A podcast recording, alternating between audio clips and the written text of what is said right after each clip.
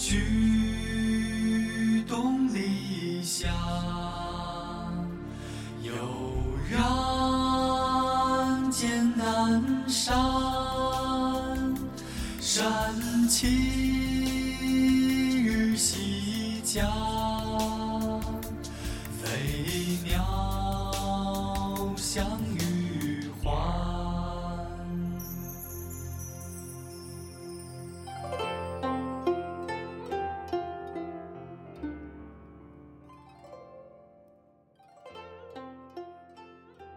岁末天寒，近日气温骤降，唯一的乐趣是靠在床头拥被读唐诗。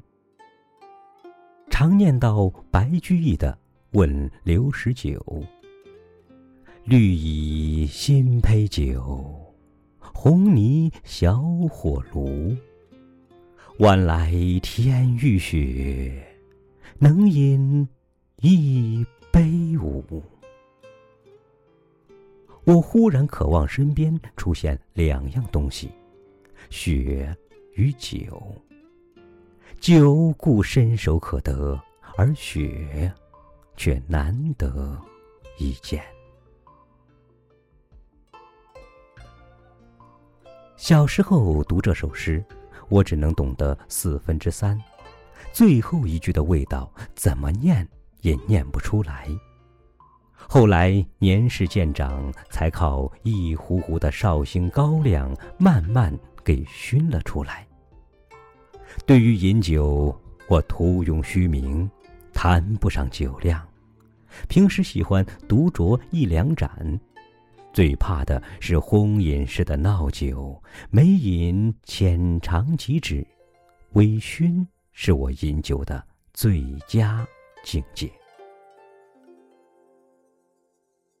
一人独酌，可以深思慢想，这是哲学式的饮酒；两人对酌，可以灯下轻谈，这是散文式的饮酒。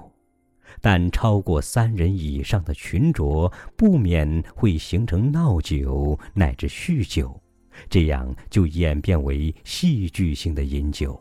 热闹是够热闹。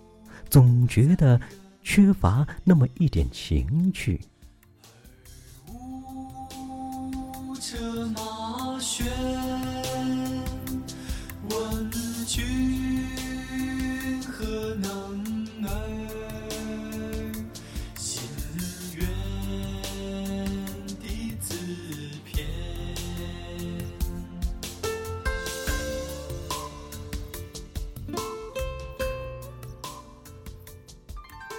有人说，好饮两杯的人都不是俗客，故善饮者多为诗人与豪侠之士。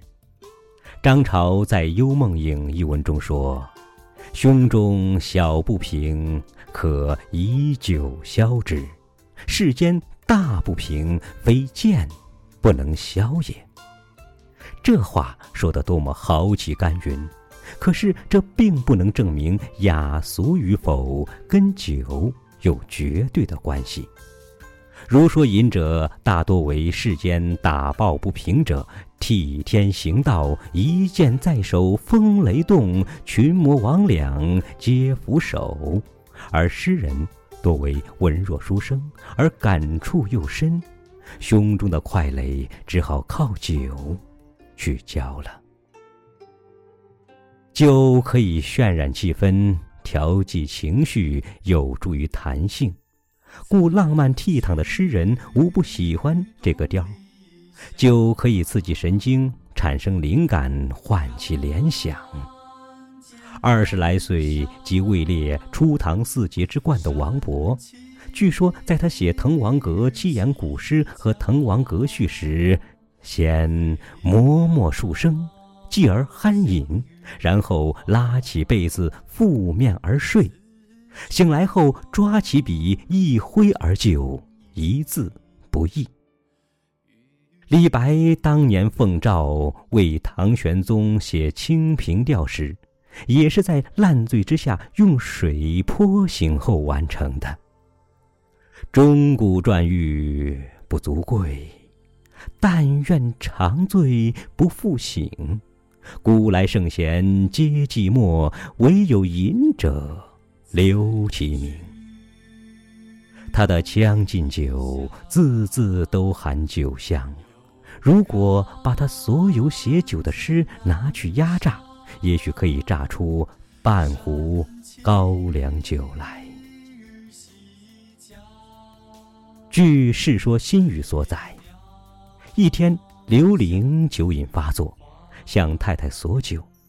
太太一气之下，将所有的酒倒掉，并且把酒具全部砸毁，然后一把鼻涕一把眼泪劝他说：“你饮酒太过，非养生之道，必须戒掉。”刘伶说：“好吧，不过要我自己戒是戒不掉的，只有祝告神灵后再戒。”他太太信以为真。便尊主为他准备了酒肉，于是刘伶跪下发誓说：“天生刘伶，以酒为名，一饮一壶，五斗皆醒。妇人之言，甚不可听。”祝祷既毕，便大口喝酒，大块进肉，醉得人事不知。在这方面。苏东坡的太太就显得贤惠得多，《后赤壁赋》中有一段关于饮酒的对话，非常精彩。话说宋神宗元丰五年十月某夜，苏东坡从雪堂步行回临高，有两位朋友陪他散步而去。这时月色皎洁，情绪颇佳，走着走着，他忽然叹息说。有客无酒，有酒无肴。月白风清，如此良宵何？一位朋友接着说：“今者薄暮，举网得鱼，巨口细鳞，状如松江之鲈，故安所得酒乎？有鱼就好办。”于是苏东坡匆匆赶回去跟老妻商量。苏夫人果然是一位贤德之妇，她说：“我有斗酒，藏之久矣，以待子不时之需。”只要听到这两句话，就够醉人的了。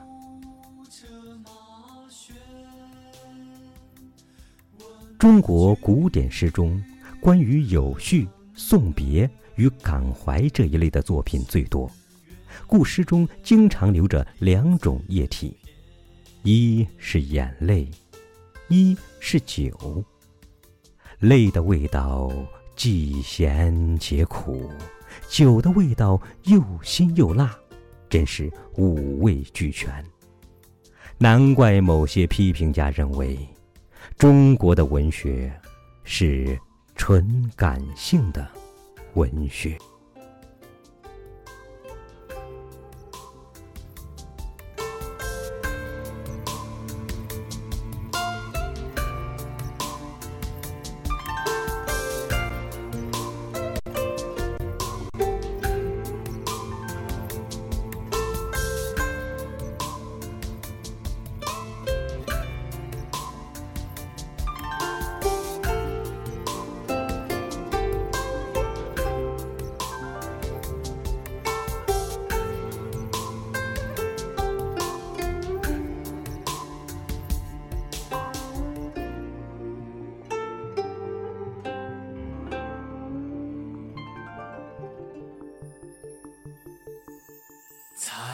举东篱下，